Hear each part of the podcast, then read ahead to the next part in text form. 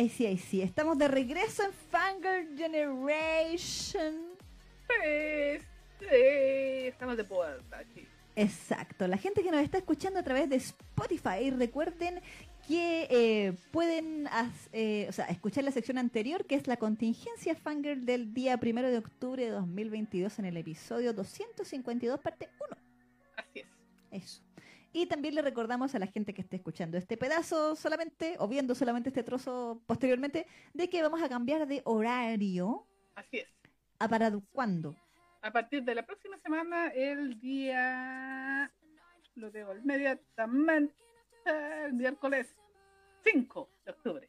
Exacto. Nuestro próximo episodio va a ser el día miércoles 5 de octubre a las 21 horas Chile, Argentina, 19 horas México, a través de nuestra página de Facebook Fangirl Generation, 100% en vivo. Exactamente, por lo menos hasta diciembre. Sí, sí, este trimestre. este trimestre. Sí, sí. El cambio fue motivado por el trabajo de la Isa. Así Sí. que, Nos acomodamos, nos acomodamos. sí. Así que hemos vuelto a los miércoles, los míticos miércoles de Fangirl Generation Sí, de los inicios del programa. exactamente. Tal cual. Así que bueno, ahora como pueden ver en la parte de arriba de la pantalla, ¿no? Eh, vamos a hablar de una serie muy... O sea, más que serie, son como ovas. Sí, son unos ovas así como. eh, o sea, son tres, de hecho, son tres capítulos como de 25 minutos, me parece. Sí, sí, sí, sí. Eran un poquito más largos que el capítulo común. Exacto. Bueno, era también porque tenían una, eh, tenía una canción final que Sí, era, era como entera la canción. Era Sí. entera, claro. entonces obviamente ahí estaba el, el, el- extra, los minutitos. Exactamente. Totsukuni no Shoujo, The Girl from the Other Side, como le pusieron ahí, tío Crunchy. Sí. Y, Con La pequeña forastera también le pusieron en español. ¿Verdad? El el manga está licenciado en español, ¿no? ¿O no? Me parece que no. No sé. O sí. ¿O sí? ¿O no? Es ¿O que aquí, tú, tú caché que aquí no me sale en el. Pero me parece que sí, estaba. Pareciera que sí. O, o la obra de ese autor de Nagabe, como que tiene varias. él. ¿Es Nagabe o Nakabe? Nagabe. Ah, Nagabe. Nagabe, exactamente. Y el género es fantasía oscura, misterio. Sí, se nota. Sí. Oh, sí. Oh, sí. Bueno, esta fue animada por Tío Wit Studio, Sí. que después nota, de nota. deshacerse de Shingeki dijeron podemos volver a dormir y podemos volver a hacer Hacer cosas, cosas artísticas. eh, vamos a hacer cosas artísticas no mainstream para Exacto. No, pero en todo, caso, en todo caso, la media pega que se mandaron porque da la impresión que en esta animación era como pura mano nomás.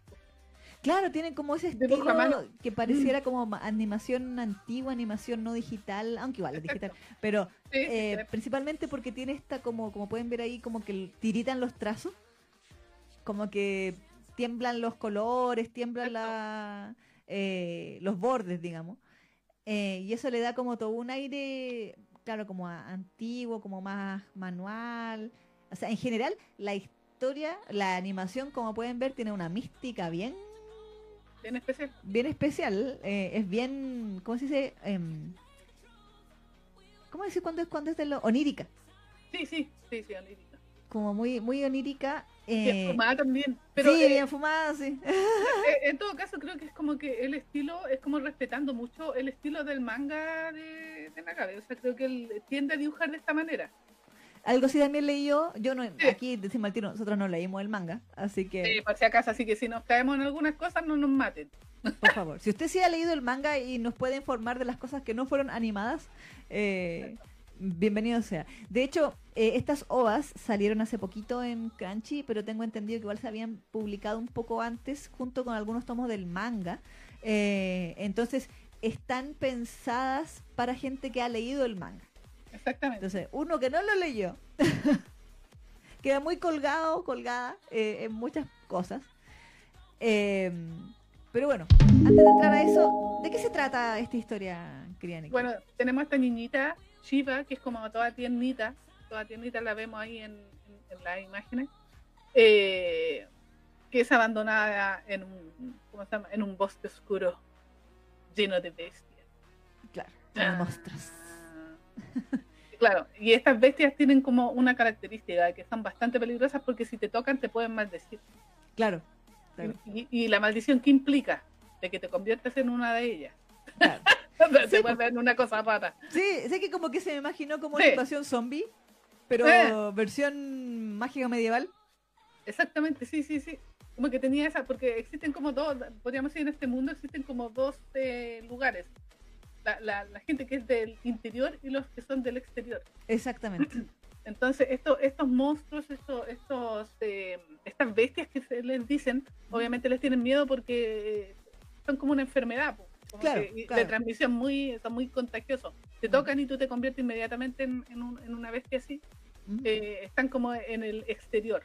Y Claro. los humanos, los que están sanos, eh, quedan en el interior. Entonces se supone que esta niña eh, venía de ahí, pero la abandonaron en, en Mm. este bosque. Y se encuentra con una de estas bestias. Que, es, eh, que para todas las eh, para todo lo que significa la historia, siempre ella le va a, a a nombrar como el sensei, el Exacto. profesor El profesor. sí. el profe. Y, y, ah, y contra todo pronóstico, el- la bestia que se supone que maldice a los humanos y, y tienen como el, el mal de los humanos, eh, en realidad la ayuda, po. se la lleva Exacto. y de- para que no, no, no vaya a ser eh, atacada por nadie más.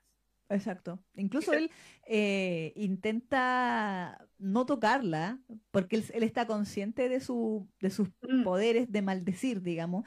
exacto. Eh, de hecho, él eh, nos cuentan desde muy, muy eh, temprano en la historia de que él dice ser, que él solía ser humano exacto. y fue convertido, ¿cierto? Con esta maldición que, que tiene como cara como de pajarito. Sí, Eh, y este cuerpo negro, se supone que todo esta es parte de la maldición, como bien decía la Neki, Claro. se convierte en estas bestias, pero cada bestia es diferente, o sea, él tiene esta cara como pico de pájaro, cuerno, mm, cola, eh, pero anda en dos patas. Hay otros que se convierten como en, como en, eh, ¿cómo decirlo? Como en bueyes, claro. o en perros, o, o, o, o distinto también más pájaros, cuervos, como que hay todo, todo un abanico de posibilidades, digamos. Em, pero claro, se supone que a, a la larga las estas criaturas se convierten en árboles. Sí, sí. Sí, a mí me expliquó mucho eso. No, cuando, cuando caché esa escena fue como, oh, sí, cachaba, sí. mm, Em, de hecho, él, ahí estamos viendo la escena cuando él la encuentra en el bosque, ella está así como al ladito de una fogatita, eh, tapadita, Mm. y él se la lleva con él porque andaban unos eh, guardias, como unos soldados, Soldados que iban, estaban matando bestias exacto, y que andaban, pero principalmente andaban matando contagiados. también. Entonces, al principio las ovas eh, comienzan cuando están como quemando cadáveres. Mm, Entonces, eh, y los soldados mismos están como bien en la onda de la paranoia. Entonces, eh, de que ah, incluso como que el capitán se pone como medio denso, como que casi estrangula a un weón, así como, ah, se pone- anda como muy alterado de que eh, tenemos que proteger porque esto- estamos rodeados de monstruos y como que como en la eh, amenaza zombie. Eh, Entonces, él, claro, al ver la luz a lo lejos en el bosque, él va hacia allá y lo que yo entendí era de que el monstruo pensó que este eh, hombre iba a matar a la niña por Sí. contagiada. Entonces él decidió maldecirlo. A él sí lo agarró. sí. A él sí lo agarró para que no, no tocara a esta niña. eh, y, lo, y efectivamente lo maldijo con el toque. Así, es así, desde que lo toca y se... Sí, pues es, co- es como estas enfermedades que, que se pegan si tú tocas a alguien. Claro. No sé, la... No recuerdo. Me acuerdo que había una La enfermedad que viruela era del mono. Sí, sí, podría ser. Pero una herida en la piel, claro. que sí. Mm, sí, ¿La sí, lepra? No sé. Sí, como la lepra. Como que esa sensación me daba, Ujú. efectivamente, así como de ese tipo de enfermedad. Pero igual me gusta, bueno, para mí cuando hacen cosas con, eh, que tienen que ver con la naturaleza, siempre digo yo, es el mensaje ecológico. Ah. Mm. ¿Cachai? Porque el hecho de que se convirtieran en, en, eh, en, un, en un árbol o, o que formaran parte de, de esta naturaleza, como que yo siento que es como para dar ese mensaje de que al final nosotros como seres humanos también formamos parte de ese, Mm. de, de- de ese organismo que es el, el planeta mismo, ¿cachai? O, o el bosque o lo que sea, ¿cachai? Claro, claro. No lo había tomado por ese lado, pero... Es que lo que hace que yo tengo esa, esa tendencia porque me raya el tema ecológico. Pero, eh, No, ¿cachai? Pero sí, e- era muy freak ver, o sea, tú cuando entras a ver esta- este anime, es, eh, primero te impacta por el tipo de animación, por la, eh, por la gráfica esa especial que tiene. La estética, la estética, Mm. esa es la palabra, por la estética que tiene. Pero además por, por el, el, el- realidad el prota, pues, que igual era muy, muy raro, era como que como que tú que hay así con, con, eh, con el personaje. A mí me Mm. pasó que como que yo lo miraba y era como muy extraño, me, me daba una sensación muy extraña. Mm, mm. Era como, no sé, eso que tuviera como cara de pájaro, pero no es un pájaro, es como medio raro, así como, no sé, que estuviera siempre negro. Claro. Era Era una cosa muy... Pero a mí me llamó la atención el primer- eh, los primeros minutos por eso, por la estética y porque me, me, me, me friqueaba el, el tipo de personaje. Mm, Por eso seguí viéndola. Porque yo, bueno, esta, esta eh, empecé a verla antes de que la estuviéramos revisando para el programa, porque yo le, de hecho le comenté a la Isa de que la estaba viendo y que la había encontrado interesante. Todavía en, ese- en aquel entonces no la había terminado de ver. Eso sí. Claro. la, la había dejado ahí por distintas razones. Pero pero eso, a mí eso me pasaba al principio. Y, y hay que decir que igual a mí, como bien decía la Isa, como es una historia que hicieron para, entre comillas, para gente que fuera entendida en el manga, yo igual me quedé un poquito perdida en algunas partes. Sí. Porque habían, habían detalles que, que como uno, como que me- buscando la, la razón de por qué estaba pasando lo que estaba pasando. Claro. Y obviamente eso, eso eh, lo explica más, mucho mejor el manga, sin duda. claro. Porque hay que decirlo, el manga tiene, según la Wikipedia, son 11 tomos. Caleta, po. ¿cachai? 11 volúmenes. Y Oh. claro, salieron a partir del 6 de diciembre de 2015, la Gekan Comic Garden. Demografía Shonen. dice. 11 Mm. volúmenes. ¿cachai? Entonces, obviamente ahí deben explicar todo, eh, todo lo que es la ambientación de, de por qué el mundo, este mundo está así. Claro. ¿cachai? ¿Por qué esta, esta, esta separación? Mm. Hay me parece que hay una leyenda, por lo que caché ahí en algunos comentarios y lo que leí por ahí. Por Sí, allá. de que eran como dos dioses que se habían peleado y habían decidido maldecir a los humanos. Exactamente. Exactamente. Entonces al final quedaron como el mundo exterior y el mundo interior. Claro. Ahora, yo igual me, me llamaba la atención de pensar, bueno, de que esta serie era como muy simbólica. Mm, Entonces yo decía, ¿ya qué puede representar? Por un lado, lo tomé por el que eh, los japoneses tienen esta onda del, del uchi y el soto, sí, eh, que, que literalmente significa dentro y fuera. Y que, por ejemplo, el, los, los extranjeros, o sea, los gaijines, Mm, ¿cierto? Tenemos este kanji que es de soto, de afuera. Somos los de afuera. Ah, ya, sí, ¿cachai? sí, tiene Literalmente, sentido. Gaiko Mm, significa extranjero, pero si tú vas kanji por kanji es persona de un país de afuera. Claro. Y Gaijin, el, el, el- el abreviado, digamos, es literalmente persona de afuera. claro, claro. Entonces dije, ¿será alguna referencia? Algo así. ¿Tendrá algo que ver con eso? También, eh, pensándolo de un punto de vista más, eh, como decíamos, en este psicológico, onírico, quizás el Uchi y el Soto puede hacer, o sea, los de adentro, los de afuera, quizás puede ser como, eh, no sé, po, lo que tú muestras versus lo que tú eres, o lo que tú eres Mm. por fuera versus lo que tienes en tu interior Exactamente. quizás, no sé, como ese tipo de, de- de- de interpretación se me ocurrió en su momento. Ustedes se preguntarán por qué estamos tratando de buscar una interpretación. Para siempre contamos, contamos un poco la historia, pero es que eh, eh, es una historia que eh, como que se presta para esto porque precisamente es súper simbólica en muchos sentidos. Mm, O sea, todo, todo- pareciera que te quieren tirar todo en la, la bandeja entera de simbolismos, así como encima. Y tú que hay así como, ah, ya, ¿estoy entendiendo o no? claro, claro. Porque hay que decirlo, es bastante fumada también, sobre todo hacia el final. Sí, la tercera ova, oh, ¡Toma! Sí. Toma. Pero hay que decirlo, o sea, obviamente el, el- este ser, el, el, el sensei, como que empieza a convivir con esta niña po, como pa- para protegerla y empiezan a vivir en una casita y como que se hacen muy, muy amiguis. exacto, como que él la cuida, eh, Mm, incluso le cuenta un poco como de su vida, de hecho él Sí. anda con un, ¿cómo se llama? Relicario, sí, eh, donde él tiene como un dibujo, porque no es foto, como un- de aparentemente como de su familia, de su, que él te- solía tener una esposa y un hijo, bebé, Eh, y bueno, él dentro de esa eh, imagen familiar se, se ve desdibujado, así que él, él no se acuerda a sí mismo cuál era su cara, es como, es como su, su- ese es su pesar, de que él dice que no sabe cuánto tiempo lleva así. A mí se me imagino que mucho tiempo, siglos Sí. quizás, no sé. Eh, en donde él ha pasado tanto tiempo que él ya no se acuerda de cuál era su cara, no se acuerda de la voz de, dice, no, me- no me acuerdo de la voz de mi esposa, no me acuerdo de, de la Mm. cara de mi hijo, eh, y no se acuerda ni de su propio nombre. Sí. De hecho, por eso, que, por eso esta niña le dice sensei. Exactamente, cuando le preguntó, él no, no- como que no pudo responder porque no tiene un nombre.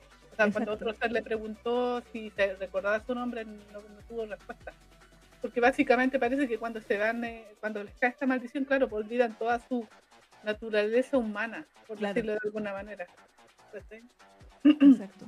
Aunque, a pesar de todo, él, eh, fuera de su aspecto físico, se, Mm. se conserva muy humano dentro de, de su convivencia con Shiva, o precisamente quizás sea ella la que lo hace ser tan humano, o quizás lo, re- Mm. lo, lo devuelve a, un poco a su a su estatus de humano, digamos. Mm, Él, claro, como decide cuidarla, está en plan de, ya, eh, limpiemos la casa y leamos, li leamos un libro.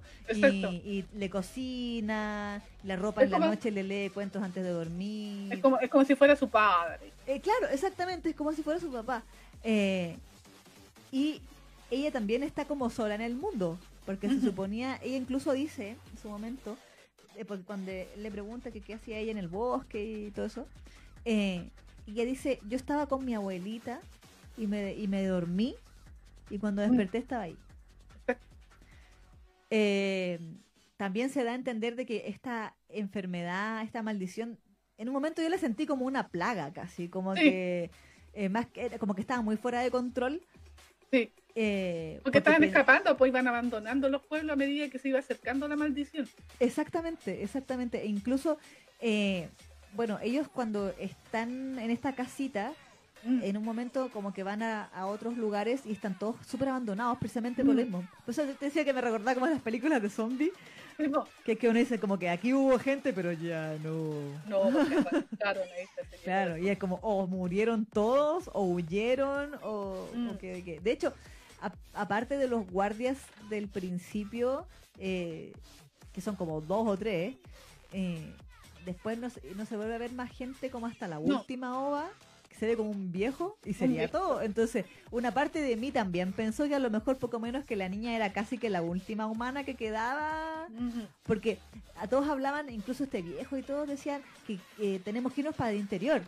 Sí, Pero igual una parte de mí, conociendo las películas de zombies, decía, ¿pero ¿y qué pasa si en el interior también están todos muertos? Y ellos no lo saben, ellos sueñan con que en el interior está todo bien, pero a lo mejor en el interior también ya, ya colapsó ya, po.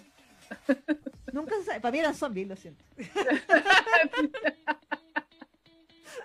Esa es mi experiencia con las, con las películas de, de, de virus de contagiosos. sí. Es que claro, por la historia como que se presta para eso, pero en realidad tampoco es que te lo expliquen, ¿ah? Igual es que Claro. lo que, todos estos detalles que nosotros estamos comentando, los comentamos así con lo, lo que nos muestra la, el- la animación. Mm, Pero en realidad no tenemos una explicación así como, como la de- debe tener manga de, de por qué ellos están dirigiéndose a este interior, claro. porque se supone que asumimos de que en ese interior van a estar a salvo. de Exacto. Una parte de mi hijo tendrá murallas como Shingeki. Exactamente, entonces, claro, exactamente. Entonces, eh, eso, eso es lo raro de todo. po. Y efectivamente, durante los tres ovas, o los tres capítulos que hay en, esta serie, eh, los dos protagonistas de la historia son obviamente el Sensei y Shiva, que es la niñita. Entonces, todas sus aventuras parecen casi como un slice of life, haciendo Sí. cosas de, de, de- de casita, así como siendo el papá que le hace la comidita y que la cuida y que le- pero en algún momento él se da cuenta de que la maldición la puede alcanzar igual. Mm, Entonces eh, él pretende, eh, porque ya obviamente como que, no- bueno, no sé si le- le- se encariñó con ella, pero la quiere proteger. mm, De alguna manera no quiere que se convierta, no quiere que, que- que caiga en esta maldición. mm, Eh, decide que ella debería estar con los humanos, claro, con los humanos que van quedando por lo menos. Claro. Sí, sí, sí. Ah, Igual había una parte de mí cuando él decía, él, ella va a estar segura ahí, y decía, ¿estás seguro? que los humanos están cayendo como moscas. Que Exactamente. yo pensaría que estaría más seguro con, segura con él. exactamente. Entonces él, él, decide que se van a ir de viaje a buscar a esos humanos para, eh, eh, según la intención que yo entendí mm. del, del sensei, para entregárselo a ellos y él, ¿cómo se llama? O sea, para que ella estuviera salvo. Pero eventualmente vemos que la, la cosa se pone un poco ruda. Sí, sí, sí, sí. Más encima que de repente, que eso es lo que él también como que le mm. da el eh, eh, eh, este sentido como de amenaza, mm. es que estas otras criaturas vienen a hablar con él. Sí. porque hay que decir que, por ejemplo, el guardia que él convirtió, que él maldijo, ¿cierto? Como que pierde la razón muy fácilmente. Pensando en que él, no sabemos cuánto tiempo lleva así, y él, él es muy cuerdo. Claro. Es muy racional para todo, incluso a pesar de la apariencia que tiene y todo eso. Mm. Em, y la otra persona que él convierte como que muy rápido pierde todo su sí anda como, como, como si estuviera alucinando constantemente, como que no sabe dónde está parado, como que todavía crees que es un guardia, pero a la vez quiere destruir cosas. Está como en toda esa onda de, de compartido. Sí, pues es súper raro porque cuando hay una escena donde la ve a la niña y como que empieza a hablar y decir, te, ven conmigo que te voy a te voy a cuidar o te voy, a, salvar. Te voy a salvar, te voy a salvar, claro, como que estaba alucinando con eso, claro. de que la tenía que salvar. Sí, como cumplir su labor de guardia, ¿cierto? Como de caballero, no sé. Exactamente, pero eventualmente no, no, no, logra su objetivo. Eh, claro, claro, claro. Y, y, de hecho eso es una escena como igual pánico porque como él está alucinando, él quiere tocarla para tomarla y llevársela y obviamente si la toca la va a contagiar. Exacto. Eh, entonces, no, es, esa escena es súper cuática. No, no quiero spoilear mucho porque igual esta escena mejor me cuando, cuando la vi. Mm, eh, pero, pero respecto a la, a, digamos, a las otras criaturas que, como decíamos, que tienen estas otras formas de animales y que aparentemente ellos no se convierten en árboles. No. Eh, sino que permanecen en su forma de animal así negrito, pero animal empiezan a hablar con él y como que te dan a entender o, le quieren dar a entender a él de que él no es un convertido, sino que él nació así. Claro. De que él en realidad es como parte de ellos, como de los otros animales que están así y que hablan místicamente y así fumadamente de una madre que es quien los controla o quien les a, quien, quienes como que le deben como pleitesía, como una cosa así yo ahí hice la relación con esto de la Pachamama o la madre naturaleza. Sí, como el espíritu del bosque. Exactamente, como el espíritu del bosque, así que, que, lo domina todo y la que, está ahí como adueñándose de todo. Claro, claro. Me acordé, ya no es película de zombies, pero en la, del viento. ¿La? ¿La del viento? No. No sé si era la del viento, era la de Mark Wahlberg, donde las plantas, las plantas como que te, te hacían que te mataras. Sí, te, había como una, una toxina que liberaban las plantitas. Claro. Era como, yo, yo siempre yo dije, ese mensaje así como bacán porque es la venganza de la naturaleza contra los humanos. Exactamente, eh, sí. Y, claro, pues las plantitas iban soltando una toxina y esa toxina la llevaba al viento. Entonces, claro, porque llegaba al cerebro y como que algo activaba en los cerebros de los humanos que los tipos se empezaban a suicidar. Sí, se, mataban, de alguna manera así bien sangrienta. Entonces, claro, pues la película trata eso de que tienen que ir tratando de, evitar esa como plaga, por decirlo de alguna manera, que eh, al principio no sabían de, dónde provenía, pues después se dieron cuenta que era como a través del viento que se iba claro. Eh, expandiendo, por decirlo de alguna manera. Pero en alguna parte del camino hay... Bueno, tiene, es buena, es, es, del mismo autor de Sexto Sentido, por eso la, conozco. Porque el tipo eh, tiende a hacer ese tipo de películas así. ¿El autor o del director? O sea, el director, perdón. ¿El M. Night Shyamalan? Sí, el, el mismo director. Hay, hay, mucha gente que no le gustó tanto esa película, pero ya la encontré bastante buenísima. A ella también me gustó ese mensaje de la naturaleza podría acabar con nosotros si quisiera, valóralo. Exactamente, exactamente, tal cual, tal cual. No hay algo que fuera invisible, porque ese, ese director tiende a, a, trabajar eso del miedo invisible. Sí. Era lo mismo de sexto sentido y lo mismo de señales. Sí, señales no ves casi nada, pero te caga de miedo todo el tiempo. Sí. ¿Cachai? Es la mismo... tensión. Exactamente, ¿cachai? Porque cuando tú en señales, tú veías, o sea, decían que había unos extraterrestres que estaban ahí. Mm. El, el, extraterrestre que salió salió en dos ocasiones, que fue hacia el final, y, esa, y en esa imagen cuando estaban en sí, Brasil. del video. Pero tú no viste nunca extraterrestre y aún así había una, una sensación de miedo en el ambiente porque eso era el, fin del mundo. Sí. Y además ese loco a mí me encanta, ¿por qué? Porque siempre cuestiona la fe en sus películas. Mm, En señales cuestiona la fe, en se- eh, cuestiona la fe porque el tipo era un cura y el Claro. tipo en, en sexto sentido también. Mm. Y acá en esta película que te- también de la del viento, que no me acuerdo su título em, también tenía como eso, y era como su mensajito con, de- con el tema de la naturaleza. acá. Exacto. Entonces, Él también hizo otra que me, no me acuerdo Sí. cómo se llama, creo que se llamaba La Aldea, Sí, me parece que también que sí. era una niña que era ciega. Mm, sí, sí. Sí. Cuando estuvo de moda ese director hizo muchas películas después Sí. de sexto sentido, porque ahí como que le daban toda la plata, pues decían, Sí, ah, pero loco, sí. ya venga para acá. Sí, hasta que hizo Avatar y se fue a la mierda. Sí, ahí fue, sí, ese fue cuando. Sí, sí. sí, sí Pero bueno. Fuiste bueno en la. Exactamente, pero no sé por qué terminamos hablando de Shyamalan, pero. Bueno, por, por la mística de la Ah. naturaleza. Por la Ah, mística sí, de la sí, verdad, verdad, verdad, La mística, claro, que, claro, que eso como que recuerda, recuerda, recuerda un poco eso, esta, esta, esta obra, porque hasta ahí, Mm. así como que, como eh, ese poder que podría tener la naturaleza sobre los humanos, Exacto. podría destruirte si lo quisiera. Exactamente. buen, buen mensaje, ¿ah? Sí, sí. Ahora, claro, como decíamos, lo que eh, esta, mucha gente comentaba, Mm. como que los comentarios se dividían entre los que leyeron y no leyeron el manga, y los que no leímos Mm. el manga, eh, era como, no entendí, pero me gustó. sí, es verdad. Sí. Ese es el comentario generalizado. Y, eh, ah, bueno, y el que dijimos antes que era, el, entendí más el final de Evangelion que esto. Sí. Y el otro era de los que habían leído el manga que se quejaban, de Claro. decían, eh, me acuerdo que había uno que leí que decía, omitieron el 60% del manga. Entonces la gente que no lo leyó no entiende nada, ese, Mm, eh, no, y no va a entender. Y ahí en otros comentarios explicaban eso que decíamos delante de los dioses que se habían Mm. peleado y que por eso estaba la maldición y, qué sé yo.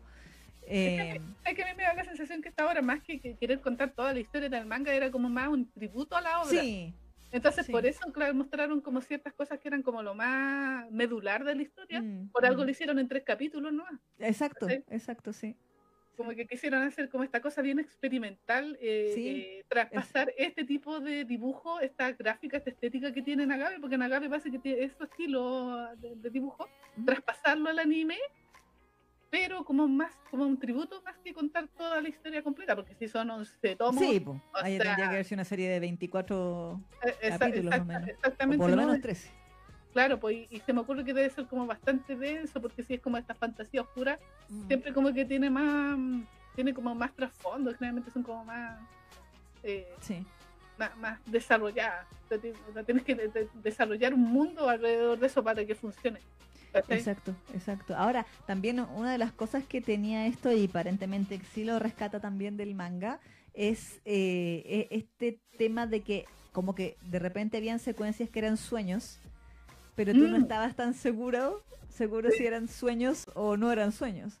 Exacto, sí. Eh, En un momento, claro, Shiva tiene un sueño bien pesadilla, ¿cierto? De que ha salido en los clips ahí, de que como que estas manos negras la rodean y como que la- Mm. se la tragan en el fondo. Eh, y eso uno dice, ok, y después ella se despierta en su cama y te, fue Mm. una pesadilla y tú dices, ok. Pero en la tercera ova hay toda una secuencia en donde Sí. tú decís, pero esta weá fue un sueño. Sí. Volvimos al pasado, lo estaba pensando, pasó Ah. y se deshizo, cómo se deshizo, Mm. iba, iba, iba a hacerlo y se arrepintió. Mm. Como que ahí uno queda... Sí, eh, eh, especialmente, espe- especialmente el tercero va, eh, te deja así como, porque en serio que es muy fumado. sí. Y si, y si tú, claro, no entiendes el contexto de la historia, así como del porqué de ese mundo, Mm, como que el, el último OVA te deja más volado que, que cualquiera porque no entendí nada. A mí me costó mucho entender el tercero OVA. Dice, lo más probable es que no, no entendí nada porque obviamente tiene que ver con todo este contexto que probablemente el manga sí dio. claro. O, sí, o también cuánto tiempo pasó entre una y Además, otra cosa, también. porque, por ejemplo, ahí, ahí había una parte en la, creo que era la primera ova, en Mm. donde me pareció muy sutil y lo encontré bonita el detalle de que en cuando ya se habían ido a vivir a la casita aquella, o creo que esa es la segunda ova, bueno, no sé, eh, que ya estaban como súper bien en la casita, Sí. habían puesto cortinas nuevas y todo, como Sí. que todo súper bien. eh, se enfocaba la casa por fuera, como la ventana por fuera, con unas enredaderas y como que cambiaba como la luz y de a poquito las enredaderas crecían un poquito más. Mm, Entonces yo asumí que ese era como el cambio de estación. Como claro. que había pasado tiempo y habían crecido las plantas porque las plantas crecen con el tiempo. sí, como pues, sí, que lo sentí como una forma de decir que había pasado tiempo. Ahora, ¿cuánto tiempo? sí, eso es lo que es- no sabemos. Mm, Exactamente. Eso es lo que no sabemos. Entonces, por eso digo yo, esta obra yo la siento más como un tributo, más que con la intención de contar toda la historia. Sí. Y, o- y obviamente también tiene el plus de que, claro, pues, si tú quedaste interesado y querer ir a leer el manga. Exacto. O sea, sea, Si quieres saber qué mierda aquí. que- si quiere entender qué diablos vio, vaya al manga. Exacto, exacto. Aunque, claro, como decíamos, parece, eh, ahí que se nos puedan confirmar, de que las ovas venían con tomos del manga. Entonces, a lo Mm. mejor, eh, obviamente, tío Crunchy consiguió la licencia eh, y, la, y la sacó. digamos. Claro. Pero quizás, claro, era, eran. Eso me acuerdo que lo vi en los comentarios, que mucha gente decía que era un- como casi un regalo para los fans, precisamente porque venían con los mangas. Entonces, inevitablemente, para verla, en Japón al menos, tenías que haber comprado el manga. Claro. Entonces se, se suponía que quienes la iban a ver ya venían con el conocimiento de, Mm. de, de las cosas. Entonces no necesitaban tanto que les explicaran todo. ¿no? Obviamente la gente de este lado del charco no, no tenemos esa suerte y efectivamente, como decíamos, sobre todo la tercera ova es muy confusa. Eh, Como que uno, o sea, en mi caso dije, ya creo que creo que sepa dónde va la micro y después dije, no, no lo sé. Mm. Después de la escena en el bosque, esa la escena final, me fui a la vez. Ahí me fui Sí, porque al principio los dos como que a pesar de que tú no tenías el contexto completo, igual podías entender más o menos para dónde iba la micro. Claro. Pero efectivamente el tercero te, te vuela la cabeza, pues. Digo que, "What Sí, sí. the fuck? ¿Qué Es pasó aquí? Sí. Pues decía, que, que- que esa onda de que uno dice, bueno, ¿lo soñó o no? Exacto, Entonces, ¿qué, qué pasó aquí? exacto. Eh, y si no lo soñó, ¿cómo volvieron a donde estaban? Mm, ¿Qué sé yo? Eh, a lo mejor él, él vio el pasado, vio el futuro, también pensé. mm. Había gente en los comentarios que también teorizaba de que a lo mejor él era el papá de ella. También lo pensé. De, así como el verdadero papá y él no se acuerda. Mm. Pero inconscientemente llegó a ella y, y por eso la cuidó. Y Todo para protegerla. Claro, como Sí. para protegerla. También habían comentarios que decía, ¿y qué pasa si ellos son fantasmas? Mm. Y en realidad, eh, eh, poco menos que ella ve así, eh, hola, veo gente muerta. Y, y por eso puede interactuar con él, pero en realidad no es así. No sé. Mm. También, también hay, había, eh, había muchas teorías. Sí, pues, pero igual, o sea, si fuera por eso. Ah, bueno, que el, el viejito nunca lo, lo vio a él, pues, porque como que nunca se mostró ante el viejito, ¿cierto? O sea, O solo él, hasta el eh, sí apareció y él dijo, ah, un, un, un monstruo. O sea, un, un Ah, tipo de no, afuera. Un tipo de Mm. afuera, claro. Eh, ahora el viejo fue muy extremo, sí. Mm, Se fue como en la bola extrema. Que eso también me, me agradó de que, eh, claro, si bien uno no tiene el contexto del manga, no es que no se puedan ver. No es que no se Mm, mm. puedan ver. Obviamente te dejan con muchas dudas, pero Sí. la historia en sí, sobre todo las primeras dos ovas, es bastante, de- o sea, comprensible. mm. Obviamente tú estás ahí como esperando respuestas, pero mientras tanto estás disfrutando de lo que estaba pasando entre eh, las interacciones del el, el sensei y la Shiva.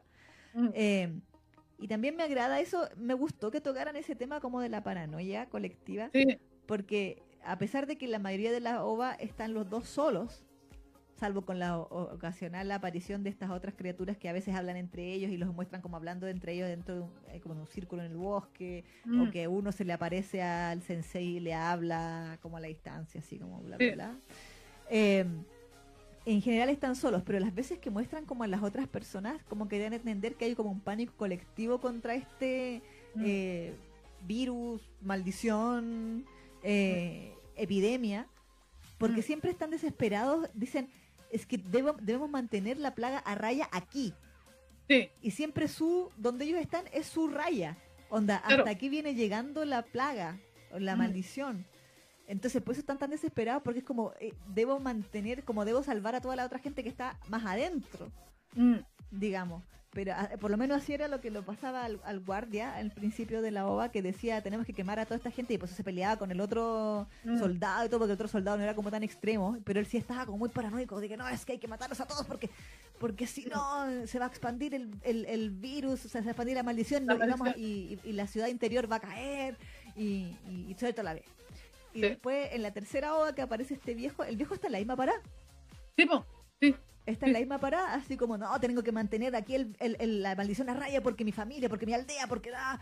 Y como que, y, y hacen cosas que no deben Mm, por la paranoia, claro. en el Mm. fondo. Y este, y, y curiosamente, este monstruo, ¿cierto? Es como la, ra- la racionalidad Mm, de Sí. eh, él en el fondo, en la primera ova, maldice al guardia para que no mate a la niña. Exacto. Porque el tipo iba decidido a matarla, así en el fondo, como que la tenía por contagiada por defecto, entonces como que iba a matarla sin preguntar siquiera.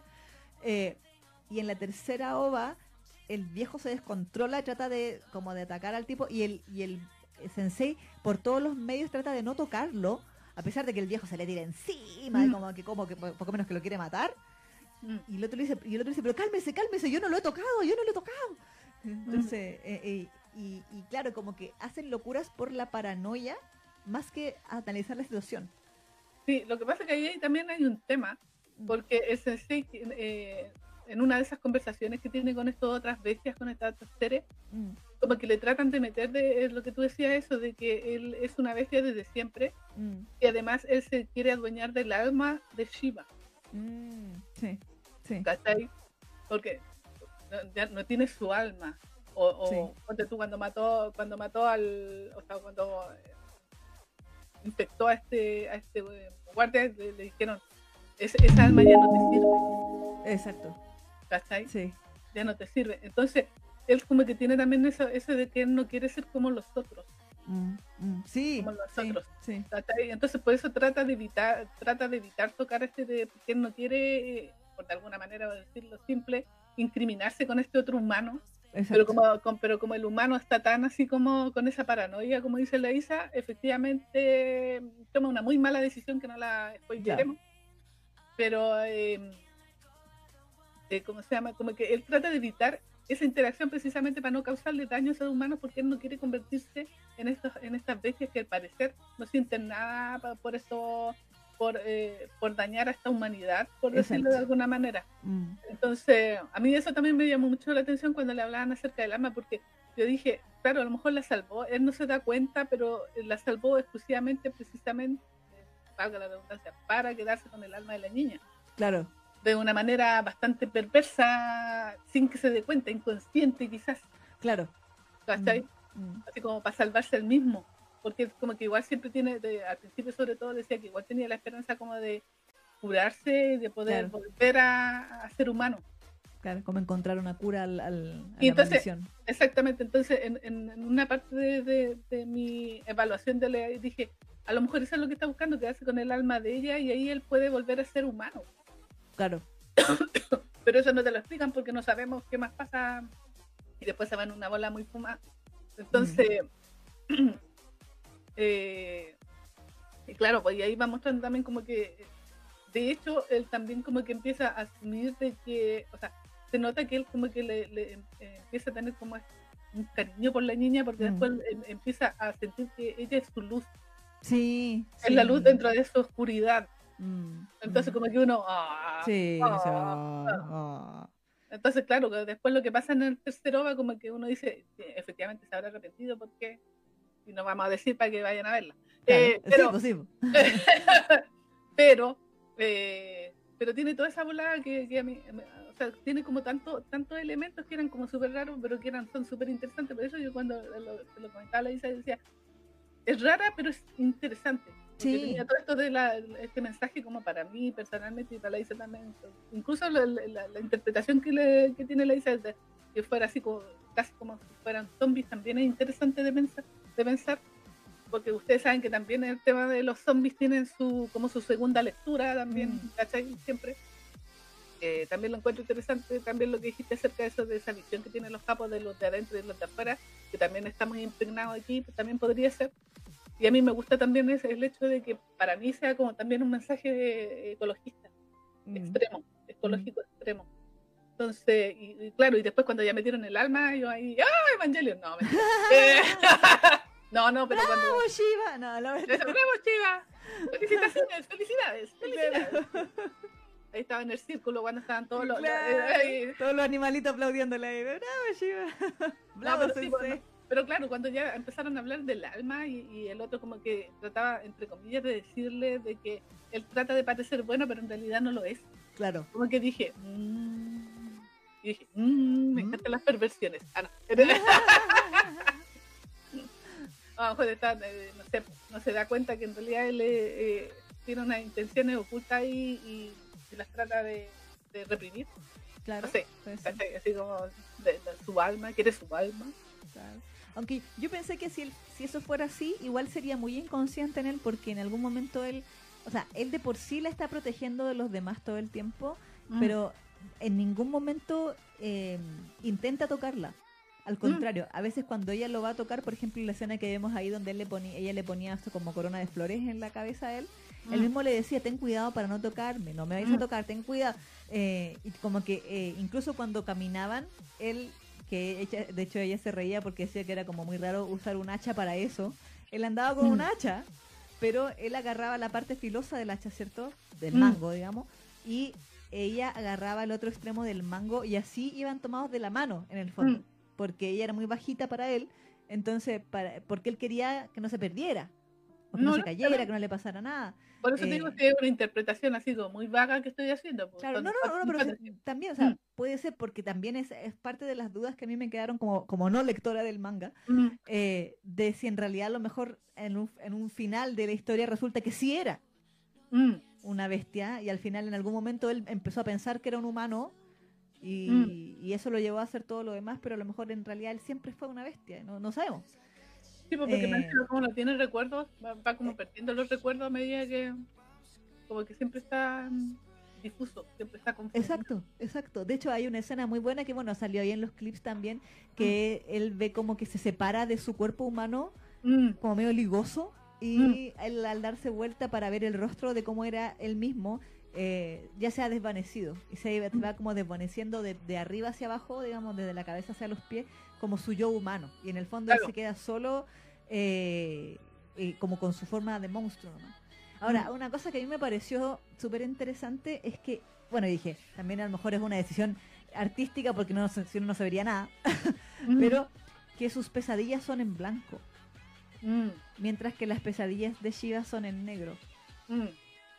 Entonces, eh, me, hizo preguntarme si a lo mejor la misma luz, no es que, no es que, porque no necesariamente una relación con Shiva, pero de que a lo mejor este vacío que representa esa luz es, es su pesadilla, en el fondo, es eso de, de que él sentirse solo, sentirse vacío, sentir, porque las otras bestias también le dicen que está casi vacío.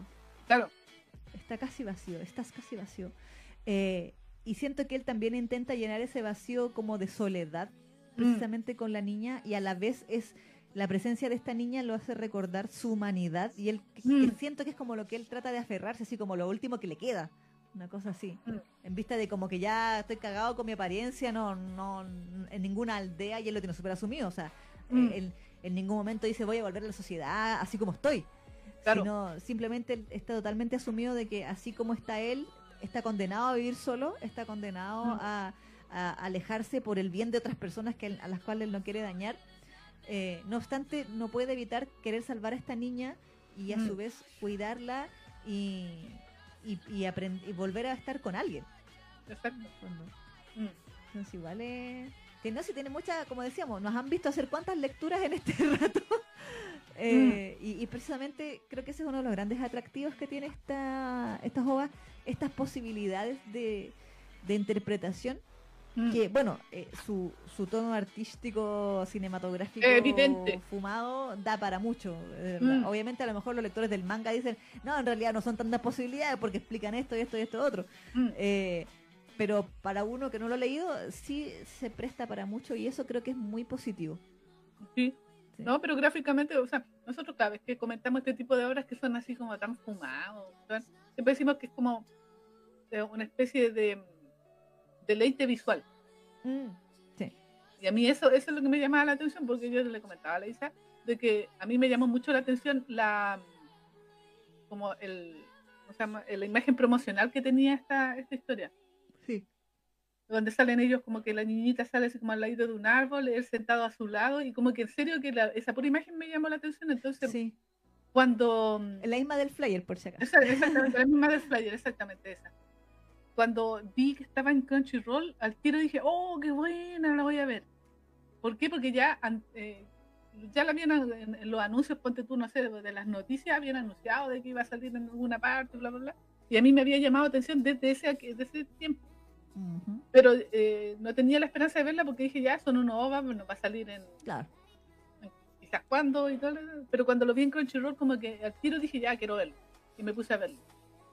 Pero me, eh, tiene una, una estética que te llama mucho la atención y te llama a, o, por lo menos a ciertas personas que nos gusta un poco la, e, este, este estilo de estético, eh, a, verla. Porque igual eh, por ahí ya estaban comentando acerca de que se acordaron de mí por el tema de esa la cabeza de vaca. De... sí, no sé, yo también me acordé de Magnus Bright, le decía a la neta que yo también lo asocié harto con Elías y con mm. Chise. Claro. Y, y, el hecho de, de, este monstruo que busca o que aprende sobre humanidad a través mm. de la persona con la que está. Pero este, esta es más oscura que, que la otra, claro, que la novia del... Entonces, como que te llama a Y verlo y verla, así como, sobre todo si la veis en pantalla grande, en una pantalla así como... Ah, claro. es como alucinante porque, eh, como decía Leisa, por el movimiento eso de, de, de, como si estuviera siempre mm, eh, eh, rayando así el, dibujito, así los movimientos y todo, como que te llama mucho la atención y, como que tus ojos como que se tienden a mirar así con más detenimiento. Mm. Entonces siento que es una muy buena decisión así como del director de la obra que, te hayan dado ese tonito así medio, porque le da, aparte de darle como esa profundidad, mm. eh, le da ese tono más experimental que también le da como sí, eh, esa, esa sensación de que estas obras son van para festivales, festivales de cine. Exactamente. Eh, exactamente, Que es como ese estilo de obra. Mm, y mm. tienen que ser enredadas porque la, la, la, las películas que van a artísticos les gusta que sean enredadas las así Como, y todas esas cosas. Entonces, como que igual, o sea, por eso digo, personalmente a mí me sorprendió que esta obra estuviera en Crunchyroll porque mm. siento que no es del target de Crunchyroll. Claro. ¿Cachai? Pues como esa, que tenía caleta de likes y comentarios. No, si está bien, ¿no? Además, sí, mira, hoy sí, no, no, hay que subestimar al, al otaku, sí. El otaku ve pura wea, pero de vez en cuando ve cosas cosas buenas, ¿cachai? Claro. Sí hay, ¿cachai? Hay de todo en, el mundo del otaku. Hay gente que le gustan las cosas más, más cabezonas y otra gente que le gustan las puras weas. Eh, sí. ¿Cachai? Como renta girlfriend, a la wea. Claro, cosas así, o pura waifu, o, pura, o puro claro. isekai, claro. en fin, puras cosas. Pero eh, dentro de ese montón de otaku hay algunas excepciones a la regla. Hay gente que le gusta y y, Crunchyroll, por eso te digo, a mí me sorprendió que Crunchyroll lo tuviera, porque me, me, parecía que no era una hora del target de Crunchyroll. Ah, pero, para, pero para mí fue una grata sorpresa, por decirlo de alguna manera, porque yo le tenía echado el ojo desde que vi el, póster. Mm, sí. Y yo pensaba que era una serie. Sí, también tenía la duda, yo también pensé mm. que era un anime, después caché que eran tres horas nomás. Mm, exactamente, entonces um, me llamó la atención. Entonces, así como estéticamente, como que te llama la atención y tú querís verla. Querís mm. verla, aunque no entiendas nada. Pero. sí, ok, este fue bonito. sí, es una buena experiencia estética y, gráfica, por decirlo de alguna manera. Y la banda sonora es muy buena también. Además, porque es un estilo de animación al que uno no está acostumbrado. Mm, exacto. Entonces, como que igual es bonito y, y, tiene como toda esta, esta mística la niñita que es toda tiernita, él que también es como es como súper paternal, que a mí me gustaba esa actitud que tenía, me encantaba mucho. Mm. Eh, lo que pasa alrededor y que te llene de dudas, ¿no? Igual bien, ¿eh? Así como para mover un poquito las neuronas, pues, ¿cachai? Exacto, exacto. Entonces, bien, bien por ese lado. Si me preguntáis una nota, yo le mm. voy a poner un, un 8. Ah, muy bien. Un 8 porque a mí me gustó la experiencia de verla, a pesar de que me costó entenderla. Claro. Y en el tercero quedé peina patada y no, no, entendí ni mierda, pero Sí, no sé, creo que es el sentimiento de todos. Exactamente, pero yo le voy a poner un buen 8 porque es una buena experiencia visual. Si usted eh, no, quiere puro ver anime así como estándar y quiere mm. darse como un, un, un, cariñito estético, por decirlo de alguna manera, vea eh, esta obra porque eh, tiene su qué. Eh, eh, es, bonito verla, es bonita. Y de vez en cuando hay que ver este tipo de cosas, a mí me gusta. Sí. Personalmente. Sí. Yo cedo la palabra y, ¿qué nota le pondría? Eh, bueno, yo concuerdo, también le voy a poner un 8.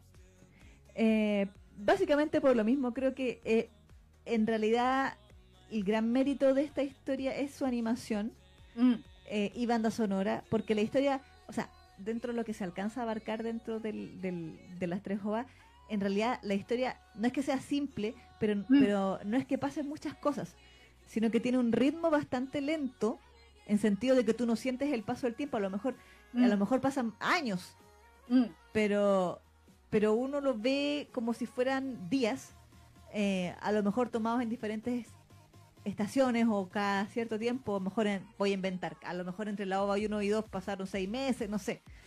Eh, o dentro de la misma historia van pasando meses, semanas, días.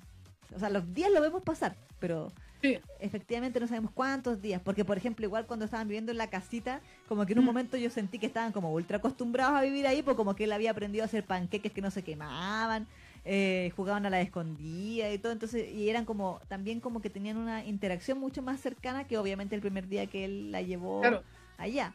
Eh, Mm. Que le preguntó su nombre y todo el deseo. Claro. Em, pero yo creo que sí, el 8, mi- mi 8 va más que nada por el tipo de animación. Eh, obviamente me hubiera gustado tener más respuestas. Eh, quizás que hubiera sido un poco más, no sé si coherente, porque igual su, esta- su estilo místico es como su encanto. Eh, Pero sí que hubiera sido quizás un poco más amigable para quienes no leímos el manga. Mm, Yo creo que quizás esa sería mi queja. De, de no ponerle más nota, digamos. También el elenco súper bueno. Yo eh, solamente lo supe porque había leído la noticia que Jun Fukuyama es el sensei. sí. Y que Mm. Jun Fukuyama me, me sorprende porque él usualmente no hace las voces tan graves. Mm, mm. Siempre es como súper pitoso. Bueno, que él es pitoso. Es ahí hace de las ovas de Okaneganai para que te tengan una idea. Eh, Code, eh, Luluch de Code Geass también. Em, entre otros muchísimos personajes, pero la gran mayoría son siempre súper gritones o pitosos o como estrenduosos, este, ¿cómo se dice? Estrepitosos, estre- Mm. estruendosos. Em, y este tipo de personajes así como tan callado, como que eh, me suena más como a Sakurai Takahiro, Mm, como un tipo de los personajes que él haría con su voz grave, ¿sí? Eh, pero, pero no de John Fukuyama, así que fue una grata sorpresa para mí verlo en este papel. Y la niña, no sé el nombre de la, de la actriz, la verdad. Ahí me declaro inocente. Se llama Rie Takahashi. Ah, ya, Rieta Takahashi. Ah, pero Rieta Takahashi. Dice aquí Rie Oh, Takahashi. no la caché. Mm. Porque Rieta Takahashi tiene un tonito muy especial. Y no la caché en esta, creí que era otra niña. Oh, de hecho, creí que era una actriz así como nueva. No, dice, aquí por lo menos en la Wikipedia en español dice Rie Takahashi. Mitch, para que no sepa, Rieta Takahashi es la, fue, en su momento fue la reina de las sunderes. Porque en la época en que estaban de moda las sunderes, ella hacía todas las sunderes, todas. Hacía a Shana en Shakugan no Shana, hacía a Luis en Zero no Tsukaima, hacía a. no me acuerdo cuál otra más, y aparte hacía a Alphonse Elric en Brotherhood, o sea, en Full Metal. Mm, Full Metal, así como su voz de niño. Eh, y también ahora en el, en el remake de Furua hizo a, Ka- a Kagura. Ah, Eh, y así pues es un deres, es como su gracia. Eh, así que, claro, eh, eh, me llamó la atención, no tenía idea, no tenía idea. Me, me- me he desayunado con la noticia. Em, pero sí, eso sería mi nota. Y lo que sí quería mencionar antes de ¿Mm? concluir la sección, y lo hemos hablado con la Neki tras bambalina, es que justo la semana pasada, cuando íbamos a tocar estos mismos temas, em, se. em, eh, ¿Cómo se dice? Había un escándalo que Mm. dije, bueno, que, que, que ad hoc que durante esta semana ocurrió este escándalo y justo sin, y no fue a propósito, íbamos a comentar esta historia el viernes. Mm, pero Eh, tenemos un ojo. Claro, la embarró. Y dije, la Neki ahí con el visionaria como siempre. Eh, no me ha hablado de esta wea hace mil años y él va a hablar hoy día y ahí queda la embarrada. Eh, que fue que al autor de esta historia, alguien para variar, por Twitter para variar, Mm, eh, Twitter. Twitter, eh, lo acusó de algo que le encanta acusar a la gente hoy en día, a todo el mundo, de profanar. Sí. Eh, y de que como que toda la historia era una alegoría a un que se lleva a una niñita Exactamente. y que la como que como que la secuestra y es como morboso y turbio y como que súper negativo todo súper turbio y que secuestrador y que no sé qué. Y esta fue una persona que escribió en español. Va encima. Que, ok, uno dice, bueno, eh, estás equivocada, pero bueno, ok, es tu tweet, ¿cierto? Claro. Es un tweet. Puede ser Pero que- este tweet parece que tocó, tomó tal revuelo y causó tal revuelo, tomó tanto alcance, no sé cuántos millones de clics y de retweets y de likes y de comentarios habrá tenido, que eventualmente llegó a la- al feed del mangaka. Y el mangaka tuvo que salir a defender de que su obra no era eso. Ahora, yo sabía esta noticia antes de empezar a ver la, las ovas. Entonces dije, ya, será. Confieso que igual las vi diciendo, ya, ¿qué le vio? Sí, ¿Qué le vio pedófilo? sí. Y debo decir que yo no encontré nada. O sea, si tú no, si yo no hubiera sabido esa noticia, no, no Mm. hubiera nada que me hubiera hecho pensarlo, pensar que, que era algo así. Ahora, viéndolo desde el, pensando en cómo ella lo podría haber analizado de esa manera, quizás, claro, el hecho de que él se la lleva a su casa y la cuida, Que pero, convivan. y que convivan y que él la quiera tanto, que, que es como su luz. En una frase al principio cuando recién la ves sí dice que es preciosa, ya que ni quiere dicen en japonés, como es bastante linda. Sí. Kirei es de como de bella. Claro, claro. Eh, pero el tipo nunca intenta nada. Entonces, ahí lo hablábamos con la Neki de que como que, nuevamente, este es un tema que hemos tocado antes, pero de que hay gente que quiere ver perversión en donde no la hay o que mira, mira todo bajo un lente eh, eh, previamente así como predispuesto a indignarse Mm, por lo que sea. Eh, y como la Neki me decía tras bambalina, de- esto de sobreanalizar mm, la- las cosas. exactamente.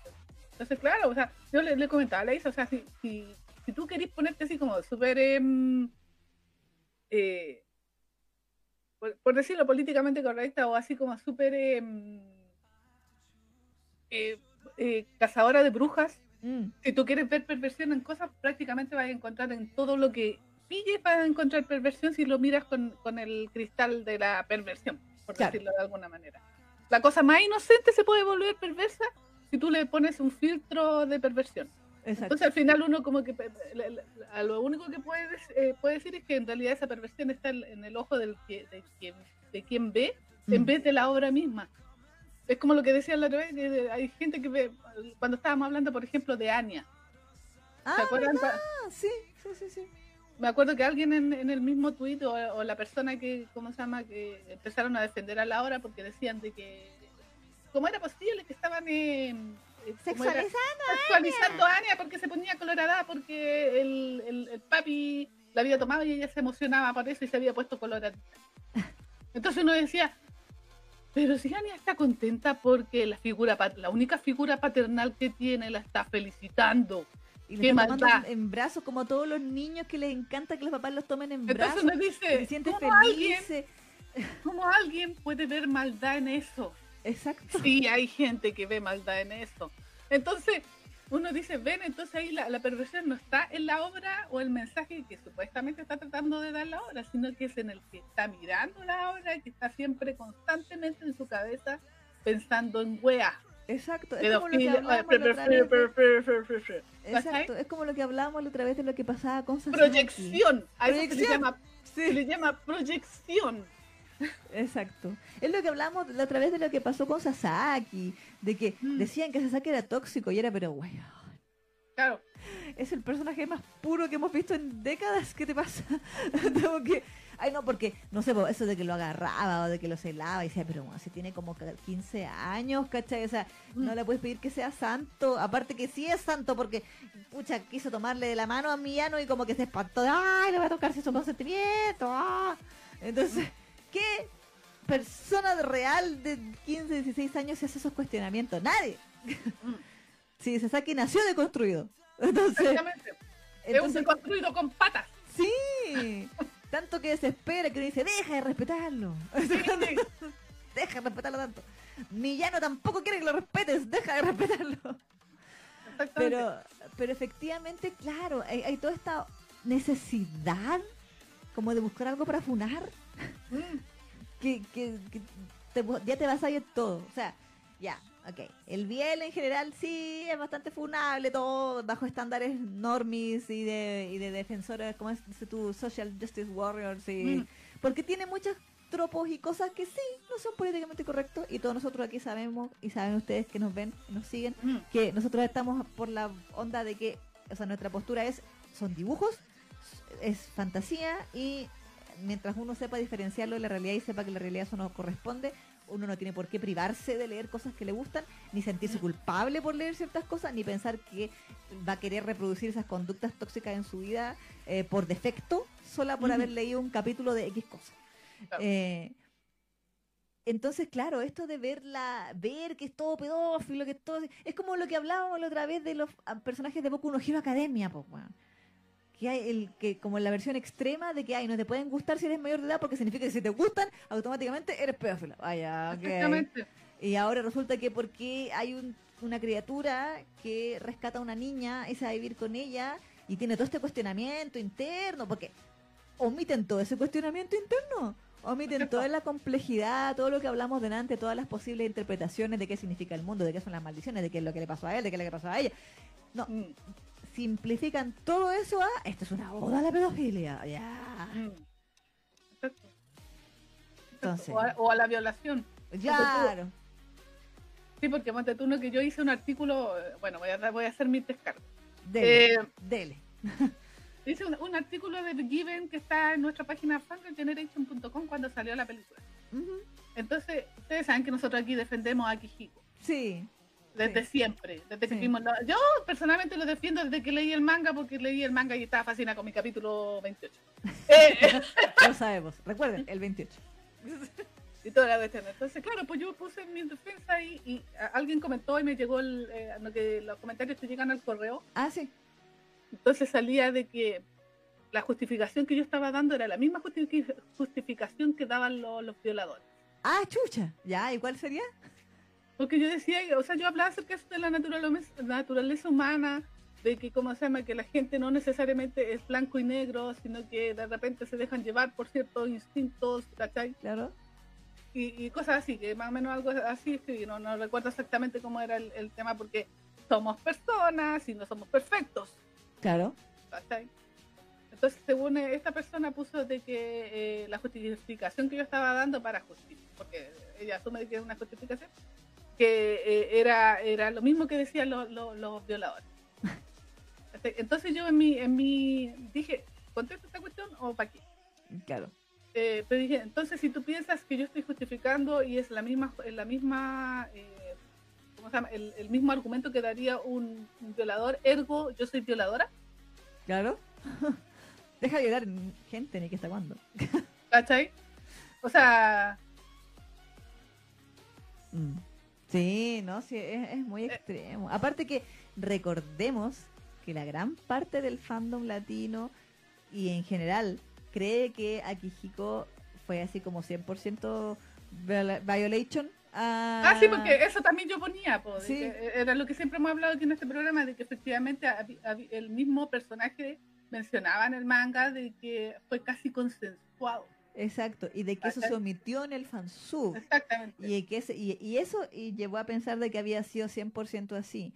Ahora, obviamente sí es verdad, si es verdad y no lo vamos a negar que al principio a Kijiko Mm. se le tiró encima a Haruki Sí. porque venía despechado Sí. de lo que había pasado con Ugetsu y andaba medio caliente y sí intentó abusar de, de Haruki porque sabía de lo que Haruki sentía por él. Y en el fondo, eh, y eso y eso a la vez, bueno, lo comentamos al No, al y además, aparte que ese es un mecanismo que incluso la carita podría ella comentarlo como psicóloga, que es como eso de traspasar tu frustración en otra Sí. persona. el desquite. Exactamente, cuando tú eh, estás enojado, Mm. empiezas a molestar a otra persona porque quieres traspasar tu enojo a la otra persona y se te quita a ti. Claro, claro, Eso es. sí, como amargarle la vida a alguien más. Exactamente, entonces Sí. como que tú traspasas la mala energía a otra persona, entonces por eso empiezas a odiar. Claro. Hay que Claro. las mujeres especialmente somos especialistas. y ¿Qué el le otro pasa? Nada. Ah. Entonces, una vez que ya eh, la otra persona se enoja contigo, tú te calmas. Dice, ¿pero por qué te enojas? A la- Súper Exactamente. Exactamente, entonces para mí eso era lo que estaba haciendo Kijiko, ¿cachai? Como que estaba traspasando su propia frustración con lo que le había pasado hacia hacia mm, ay. Haruki, Hermoso nombre, porque el grande Haruki también es, una- es un ángel de Dios. Sí, Em, un rayito de canela. entonces, entonces, claro, pues esa es como mi única interpretación de la cuestión. Mm, Y, y, y, y en serio que yo creo que la gente sí trata de ser perfecta lo mejor, lo mejor que puede en este mundo y lo que el mundo le permite ser es buena. claro, Pero también hay momentos donde te mandáis cagazos, po. exacto. por muy buena persona que seas. Hay gente que es muy buena persona y aún así se manda cagazo. Aquí se mandó ese cagazo. De que yo eh, esté consciente de eso y, y diga, oye, pero es que efectivamente el ser humano es imperfecto y le pueden pasar estos cagazos, no, no quiere decir de que yo esté validando su comportamiento o esté alabando que el tipo haya hecho eso y que yo, por lo tanto, yo también sea violadora por haber justificado su actuación. ¿Cachai? Mm. Es, es como es como súper simplista. ese- Exacto, ese- esa es la palabra, es súper simplista. Igual lo mismo que, volviendo al tema de esta Mm. historia, de simplificar todo con que, ah, es la historia de un pedófilo. Mm, Pero loco, y todas las otras preguntas, lo que hablamos delante, y Mm. qué está pasando en el mundo, y ella de dónde viene, y él quién es, y todo lo que él intenta salvarla, por qué lo hace, y qué sé yo. Todas estas preguntas que, que son como literalmente relacionadas a lo que sí aparece en la Mm. obra, eh, como que oh, no, no, no, no vale la pena ni preguntarse eso porque, ah, es pedófilo. Pero loco, sí. ¿Cachai? O sea, no, hay gente que quiere ver cosas donde no las hay, eh, porque porque van con lo que quiere proyectar o por lo que quiere quejarse por algo o por lo que Mm. quiere decir, oh, miren lo que descubrí, mm, porque esa es otra, pues, eso de hacer hilos en Twitter así que, mm, oh, explicando, eh, reinventando la rueda, eh, también es una moda bastante, bastante común. Entonces, además que esta persona a lo mejor también quiso decir, ay, voy a descubrir esto para denunciar, para que, oh, oh, oh, oh, Mm. y voy a ser famosa. Bueno, sí es famosa, Mm. pero por unas razones equivocadas.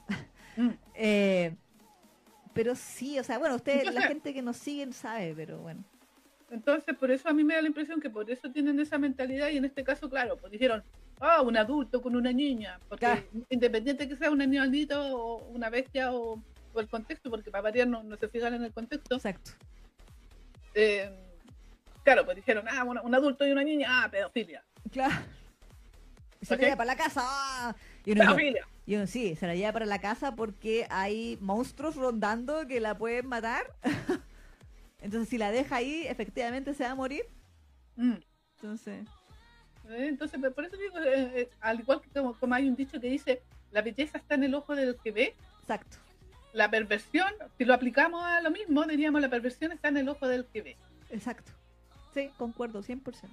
¿cachai? Porque uno puede ver una obra de así con toda la inocencia del mundo y no hay ninguna maldad. Es lo que hacen los niños.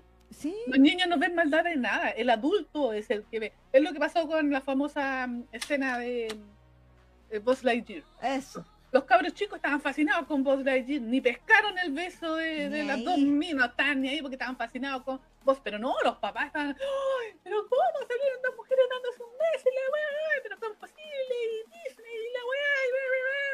Y, ¿cachai? y los niños no pescaron nada. Exacto. Bien, No le ma- importaba eso, andaban mejor en los juguetes. que los juguetes, que el avioncito, que el, que, que el poder del, del, del boss y toda la cuestión, ¿cachai? Entonces es lo mismo, aplica lo mismo en este caso, Exactamente. ¿cachai? ¿Por qué? Porque sí, claro, pues por eso digo, si tú quieres ver maldad en todo, podías encontrar hasta en la cosa más sana del mundo maldad, po. pero eso es Exacto. porque tú estás proyectando tus propias perversiones. Y, y también hay que admitirlo, si todos tenemos en mayor o, ma- o menor eh, grado también perversiones de distintos tipos. Claro. Es como, es como los fetiches. Claro. Es la misma cuestión. Y, y negárselo a mí, eh, a- eh, ese miedo a, a tener ese tipo de cosas tan humanas, eh, eh, a mí me llama mucho la atención. Yo sé que ese, ese tipo de opiniones vienen de gente muy extrema, Mm. y la Carito lo explicó cuando estuvimos en el Beer Day Latam, que tienen que ver con eso de que a, a la, a la gente más joven Mm. eh, to- to- todo es o blanco o negro. Claro, o lo amas o lo odias. No hay punto Exactamente. entre, entre medio. Entonces, yo sé que esa persona que anda diciendo, ay, porque tú estás justificando que Jico eres una violadora, prácticamente, no, no es que lo haya dicho así, pero yo Pero lo dije, pensó, a la vez. Exactamente, ¿cachai? Em, eh, eventualmente, cuando ya tenga más edad, te vas a Mm. dar cuenta que está hablando pura wea. Exacto, o eso esperamos. Hay gente que no se o le sea, pasa nunca. hay Hay, yo, tengo la esperanza de que la gente que tiene cerebro, Sí, eventualmente cuando empieza a madurar, empieza a desarrollar ese cerebro que tiene y empiezan a, porque uno se supone que lo estaba agarrando sabiduría, po, ¿cachai? Bueno, En teoría, en teoría. Para eso tenemos el cerebro, sino para qué, digo Claro. yo.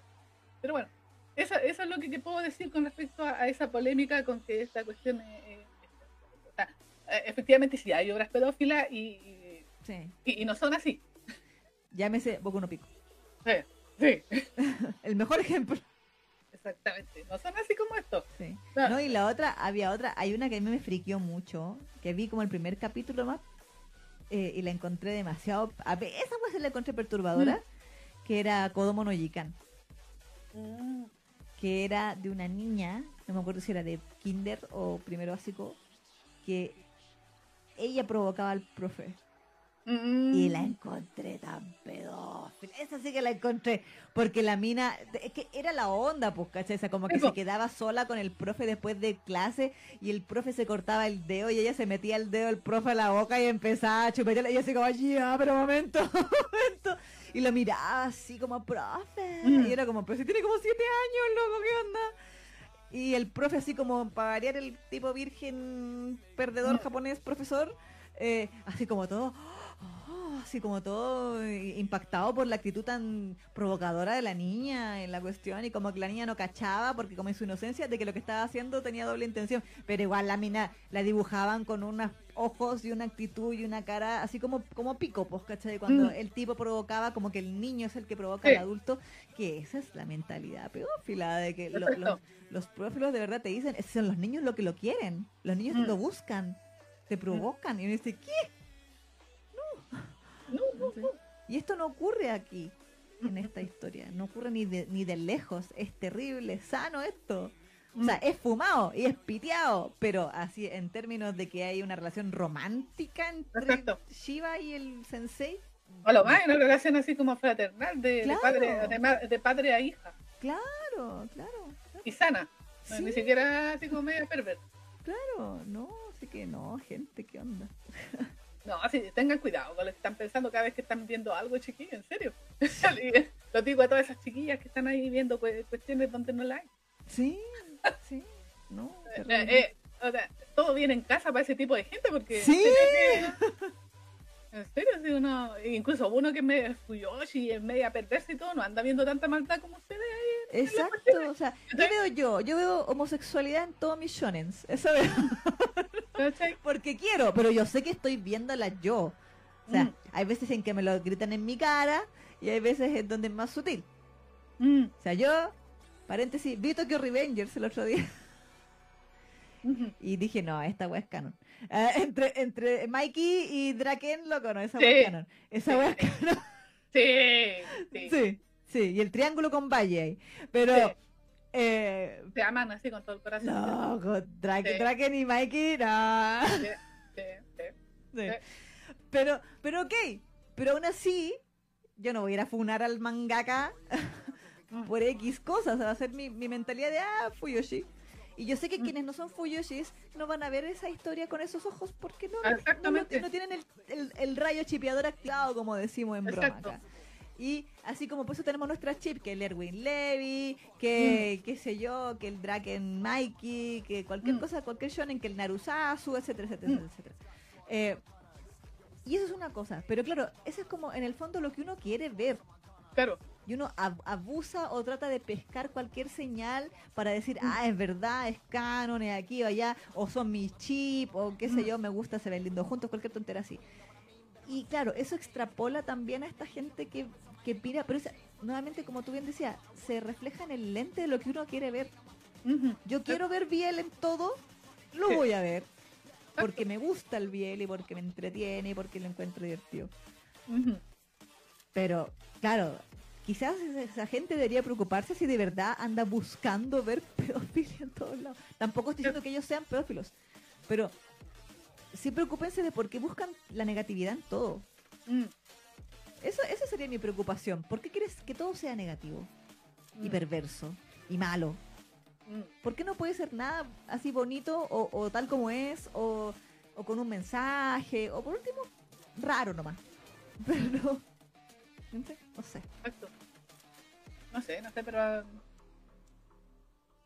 Esa, esa es, mi, es mi apreciación con respecto a esa, a esa, esas polémicas, pero creo que fue como una, un- una persona y tienen que haber salido como 10.000 más a desmentir todo.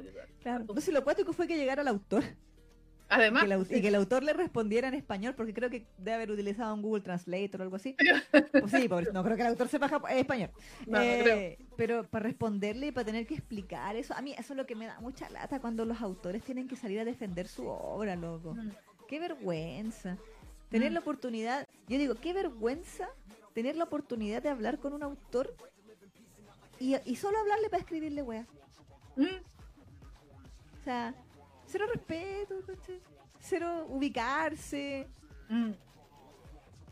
Como, como nuevamente, como las minas que le iban, se iban a quejar con Fargo de que no les daba la guagua de quesito con Doyun, o de quejarse porque según ella Doyun era violadora en la cuestión de la escena de la luna de miel, y, y todas estas cosas, ¿cachai?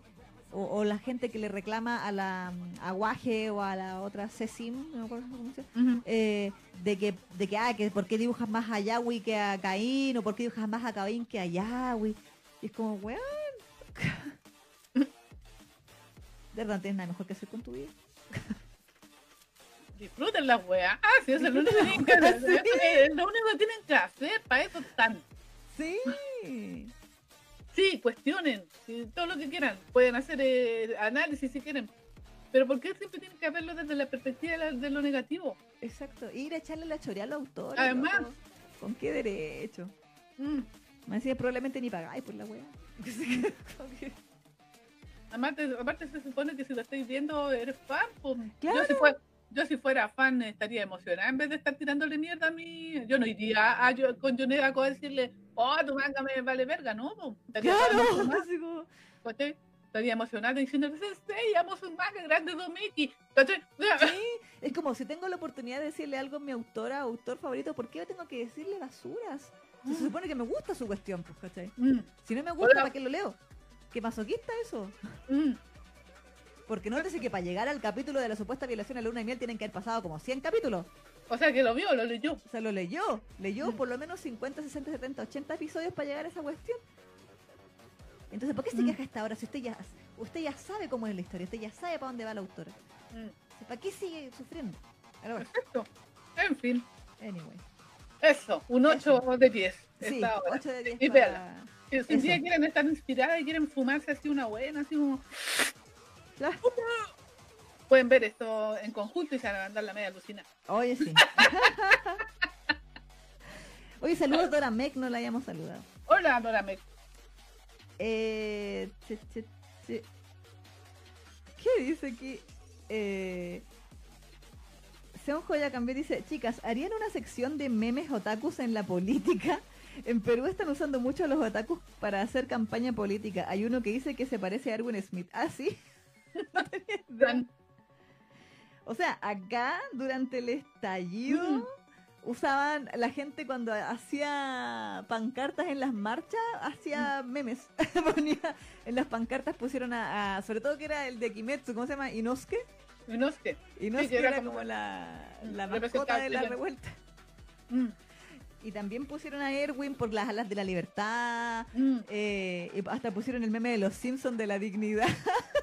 que era como una raya muy rancia de una referencia muy oscura de los Simpsons de cuando jugaban. El papá de Milhouse jugaba, eh, como, ¿cómo se llama? Pictionary.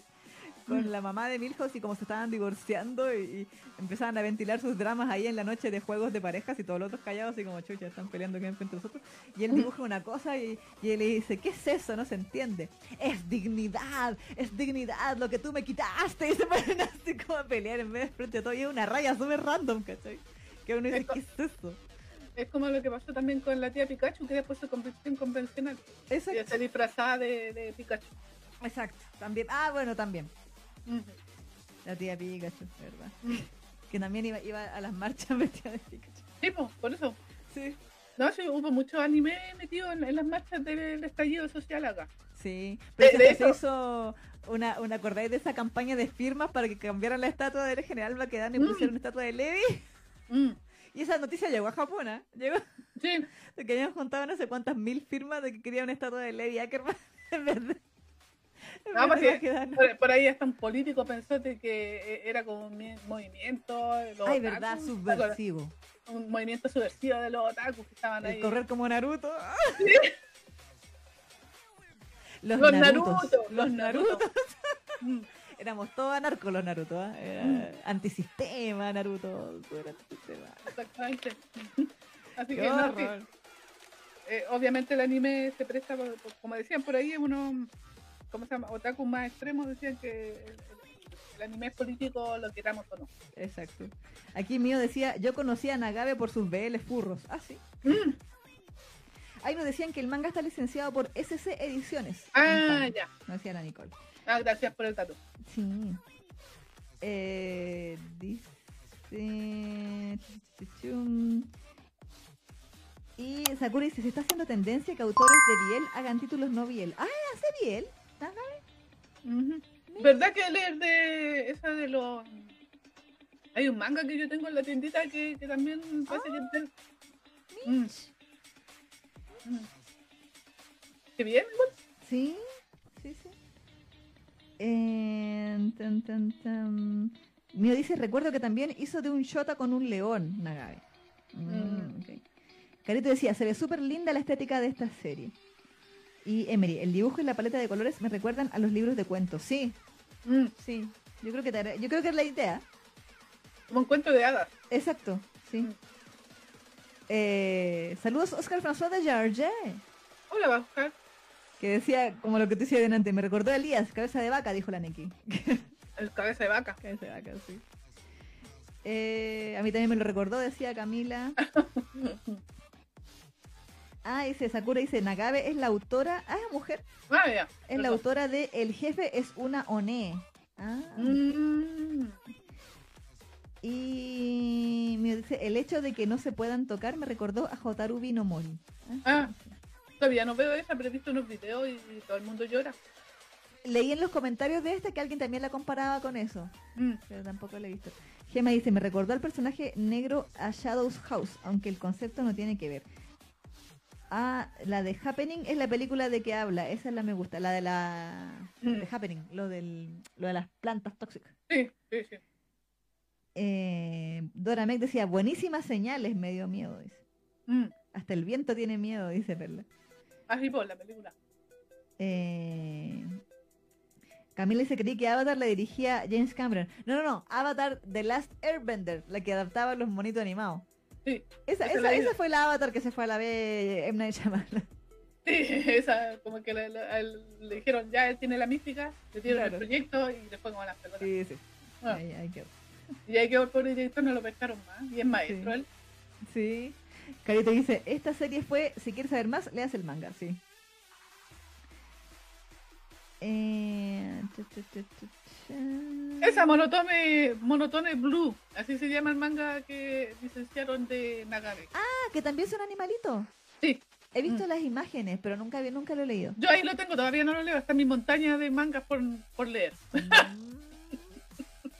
Eh, bueno, le hace, le hace el furro entonces la, la, la niña.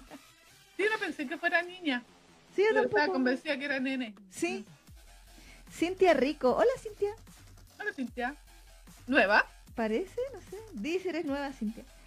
Eh, Carla Chava que decía, fijo, se tiene que ir uno al manga para poder entender bien lo que está pasando. Sí.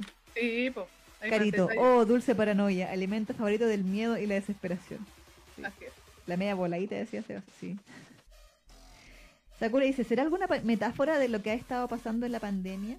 Puede ser, pero yo creo que esto es más antiguo que la pandemia. Para tener 11 Sí. tomos debe tener por lo menos unos 5 o 7 años. 2015, el 2015. Ah, ¿viste? 7 años, cacho usted. Mm. Eh, Carito, yo quiero de lo que se fumó el autor, parece que está potente. ¿eh? Está bueno.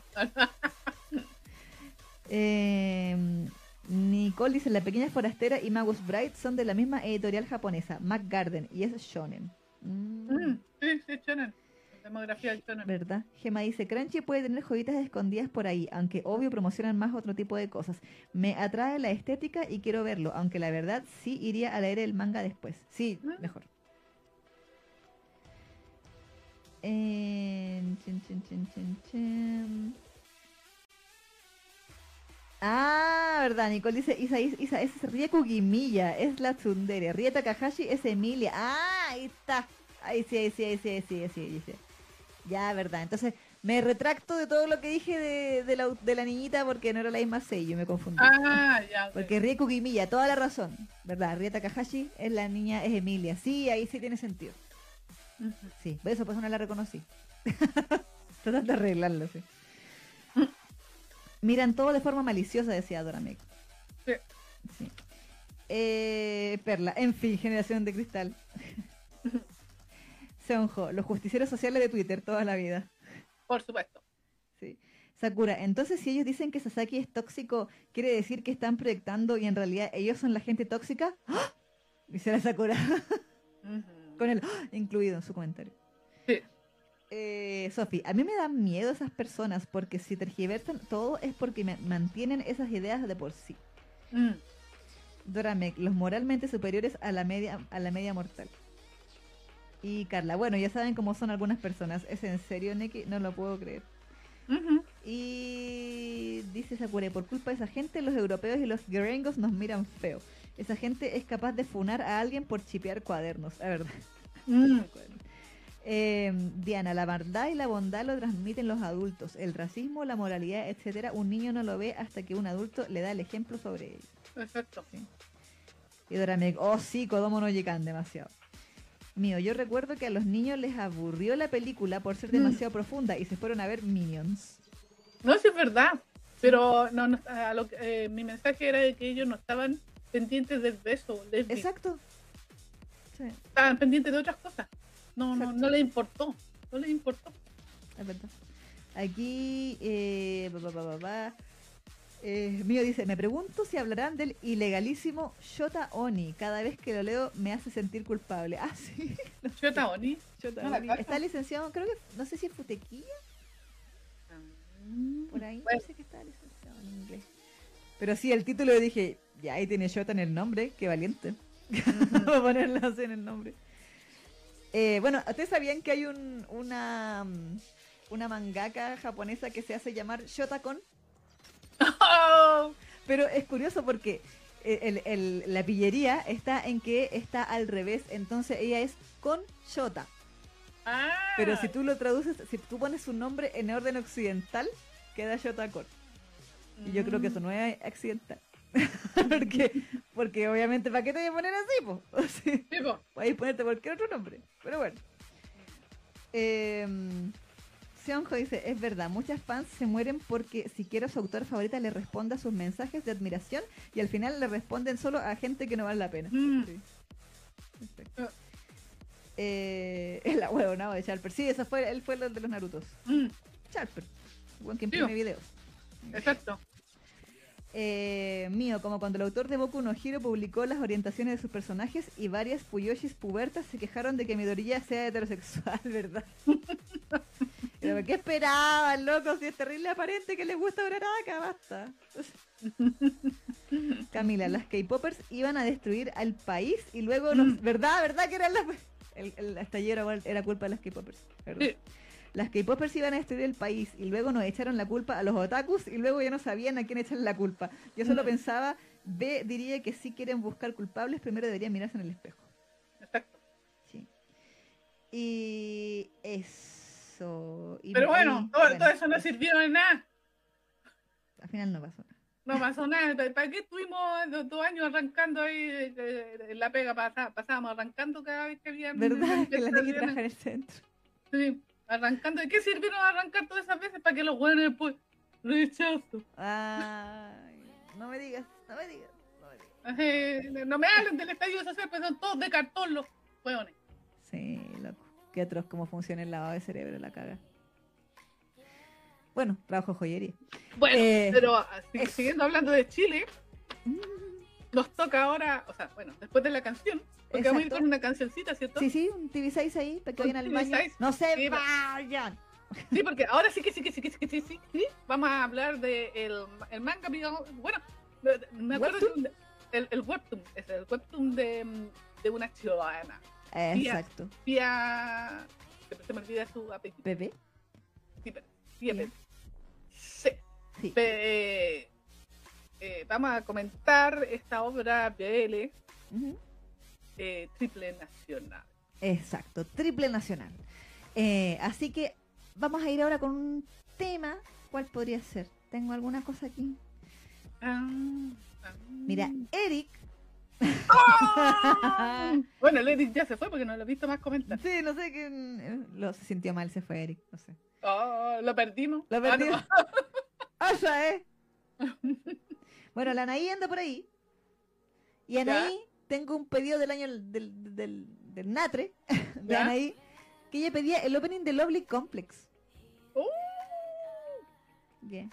A ver si lo podemos poner así el TV6. Esta cuestión es como Ya. el 2000. Así que, ya, ah, ojalá que no. ojalá que. Y es como movidito para que se despierten. Ya, me parece. Para, que- para que quede listito, para, para que comentemos el audio de, hoy. Exacto. B- BL latinoamericano. Exactamente. Eh, Lovely Complex Opening 1. Ahí está. Eh, de hecho, alguien en, los comentarios decía que iban a estar los, los doblajistas de, mm, de Sasamilla en un programa. Así me dijo, Isabelo, para que tenga el rage de nuevo. No sé, mi rage no va tanto por los autores como por el, el- quien sea que hizo los libretos. Ese, ese es mi, ese es mi rage. No, yo, yo reclamo contra los actores. Sí, porque lo que pasa es que yo no espero nada. Entonces, O sea, tampoco es que lo odie. de- de- Yo entiendo que son así. o sea, debe ser medio complicado, sobre todo si son actores normie que no cachan nada. de exacto. Mm. y y menos de lo que de todo lo que implica el, el mundo, el fandom ya hoy o BL o, Claro. o, Boys Life, como quieran venderlo Claro. Kadogawa. Yo entiendo de que me puedan tener esa ignorancia con respecto al tema, pero quieren ser profesionales tienen que tratar de estudiar, creo yo. Sí, sí, ¿Cachai? sí. ¿Cachai? Eso nomás, porque se supone que forma parte de su, de su alma mater, o sea, de su expertise, por decirlo de Claro. mejor Se supone que un actor de doblaje tiene que estudiar sus personajes porque obviamente como no, no tiene la capacidad de trabajarlos como un actor de teatro, Claro. debería tratar de, ¿cómo se llama?, documentarse y cachar más o menos a- a- de qué estamos hablando, pues no así como tirarse nomás a, a lo loco y, como decía la Isa, ponerse a leer, Exacto. nada Mm. más. Porque si no, no, no es muy profesional, por mucha presión que tengan y todo, pero un mínimo de pega, pues. Ponele voluntad, po. Ponele voluntad a la. Bueno, Sí. eso que intento decir yo, yo solo eso. Sí. No, sí, por eso te digo, sí, eh, eh, fue- el, el, cosa- el millano sí, sí, sí, eh, se notó que le puso un poco más de kimochi, pero Sasami, Sa- eh, Sasaki, me duele Sasaki. Sí, me duele no. Sasaki, me duele. en español me duele en serio. Sí, es verdad. es verdad. Ya, Bueno, pero bueno, vamos. vamos a ir entonces con el opening de Lovely Complex. Esto es eh, Kimi Purasu, Kimi Tasuboku wa Love. Tú más yo igual amor. Ah, ah, sí. Comeo caribeño el, el- Sí. el tema. Con Lo harto, con trompetitas. Tiene, tiene que así en su época, porque hubo un tiempo en Japón que estuvo como de moda la música latina. Sí, Pero así como más, la más, tin, tin, tin, Sí. en el serie. Y, me acuerdo que salían en y un montón de series, salían así como canciones así como tipo salsera. sí, como- sí, como salsa, como carnaval. Sí. Sí, sí, Porque se ponen de moda las weas en Japón, pues cosas, ya, latino, ya, pa. sí. Es verdad, es verdad. Sí. Pues bueno, en fin, ya, vamos. Ya, vamos con el tema entonces y a la vuelta se viene triple nacional para que avisen ahí. Sí, vaya a Eh. decirle a todo el mundo ahí, oye, ya, ahora van a hablar del BL, vamos, Sí, vamos. vamos, vamos. Así que eh, vamos con este temita y seguimos. En Fanger Generation. Eso. Yeah.